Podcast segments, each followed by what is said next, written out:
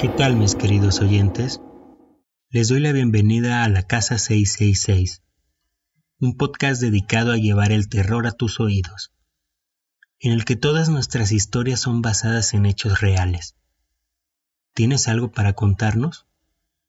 Envíanos tu relato al correo historias arroba la casa 666.com, mismo que dejaré en la descripción, o también puedes hacerlo a través de nuestras redes sociales. Yo soy David y comenzamos. La oferta del amigo. Este relato está adaptado por la Casa 666. Es una historia que nos han compartido de Bonnie Chávez. Lo que sucedió lo he contado muy pocas veces. Muchos me han llamado mentiroso al compartir los hechos. Pero yo platiqué y me fumé unos cigarros con el amigo. Externar este recuerdo para mí es como regresar muchos años de mi vida, cuando sembraba mis parcelas en las faldas del Cerro del Jumil. En aquellos años, la lluvia era cuantiosa, lo cual nos aseguraba que la cosecha sería abundante, y así fue. Un día cualquiera, cuando la luz del sol comenzaba a desvanecerse, dejamos de piscar. Los peones comenzaron a irse, y yo me senté a descansar un momento. Me despedí de ellos y me tomé un mezcal. Pasaron unos minutos para que la noche se hiciera presente. Escuché a lo lejos el galope de un caballo. Lo único que me pasó por la mente fue que a alguno de los peones se le había olvidado su morral o su machete. A lo lejos solo se visualizaban las sombras del caballo y una persona con sombrero de ala ancha. Mientras se acercaba, pude percibir que su traje era de un charro, pero su rostro continuaba oculto debido a la sombra que ocasionaba el sombrero. Buenas noches, Jaime. ¿Ya estuvo? me preguntó mientras descendía de su caballo. Yo no reconocí su voz, pero aún así le contesté. Ya mero, ya mero pensando que se trataba de algún conocido que todavía no podía identificar. Una vez abajo del caballo, se sentó cerca de mí, sin importar que se ensuciara su vestimenta negra.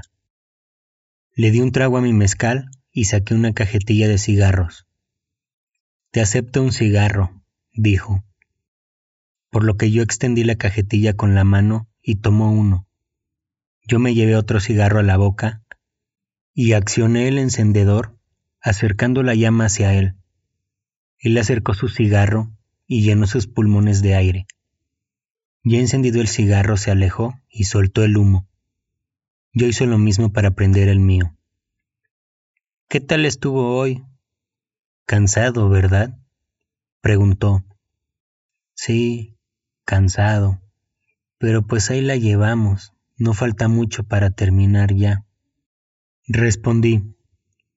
La plática se extendió charlando un poco de todo, acerca de la cosecha, de las lluvias, de caballos y de cualquier otro tema para romper el silencio. Le ofrecí tomar un mezcal y solamente contestó, Mejor dame otro cigarro. Volví a sacar la cajetilla de cigarros para extenderle uno.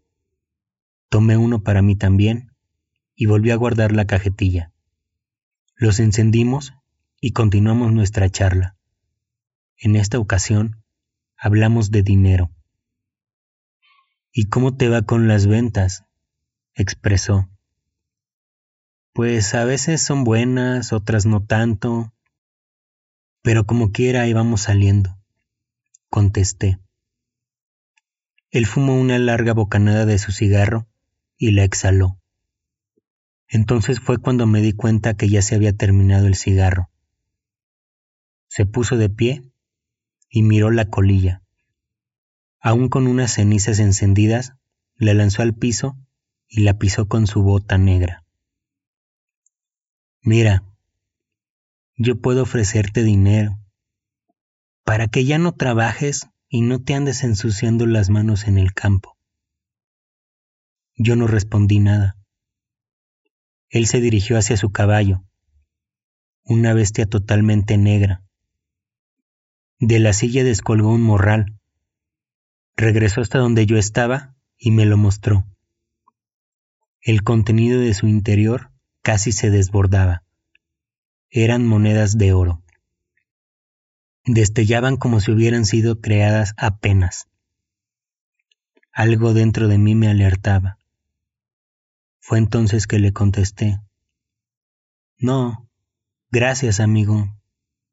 A mí me gusta el campo y yo quiero seguir trabajando aquí hasta que Dios me conceda licencia. Cerró el morral y giró en dirección al caballo. Volvió a colgarlo en la silla y se montó en el animal. Órale pues, amigo. Ahí estamos, dijo, antes de darse la vuelta y comenzar a cabalgar. Yo me quedé mirándolo, y en un parpadeo se perdió entre la lejanía y la oscuridad. Me quedé paralizado por unos momentos, asustado. Me levanté Creí que estaba soñando y pensé que me había pasado de mezcal. Me dejé caer en un montón de hierba seca. Comprobé que todo era real. Entonces me dirigí a mi casa. Al día siguiente regresé a ese mismo lugar.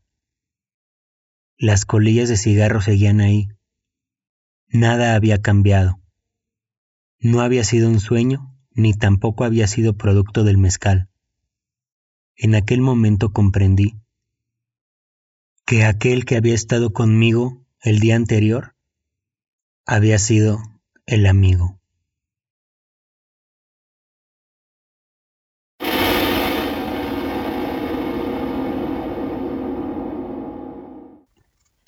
Y así termina una más de nuestras historias.